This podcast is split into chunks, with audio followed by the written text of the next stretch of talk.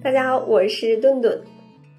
那天气一热呀，是不是在办公室里或者是地铁里总会闻到一股来自脚丫子的臭味儿？那很多人就会产生疑问：那我天天换袜子，怎么脚还会臭呢？简单来说呀，脚臭就是脚汗加细菌的产物。那本来我们这个脚上的这个汗腺呀，就比身体的其他部位多，那大概可能有超过二十五万个汗腺。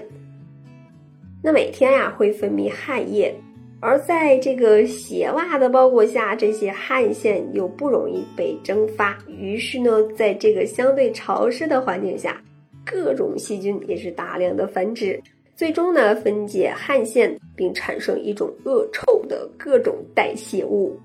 那这些有味道的代谢物混合在一起，大家就自己感受一下吧。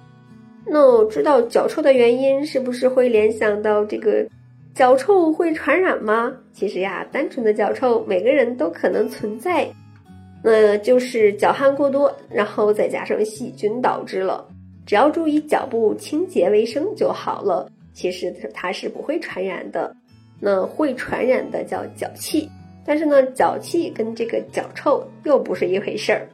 那脚气呀，作为最常见的皮肤浅表真菌感染。多数其实是有这个红色毛癣菌引起，患者除了脚臭以外呢，还会出现脚痒痒、脚趾缝啊、脚的边缘呀，或者是脚底会出现一些米粒大小的水泡，同时脚后跟儿啊、脚趾尖呀，还有可能会出现脱皮呀，或者是渗液。那红色毛癣菌对环境要求也是不太高，那非常容易生长滋生。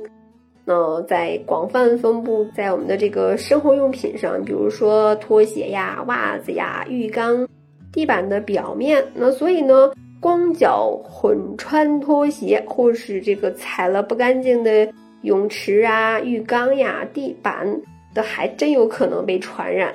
而且这个脚气，如果是你用手抓呀，还可能会蔓延到手上、这个指甲上、大腿上，还有这个隐私病。这时候呀，就想起前一阵儿那顿顿给大家科普到的那个老大爷采耳得了脚气。那么要想让自己的脚不那么臭，那我们的鞋袜也要及时的清理更换，要选择这个透气性好的鞋袜。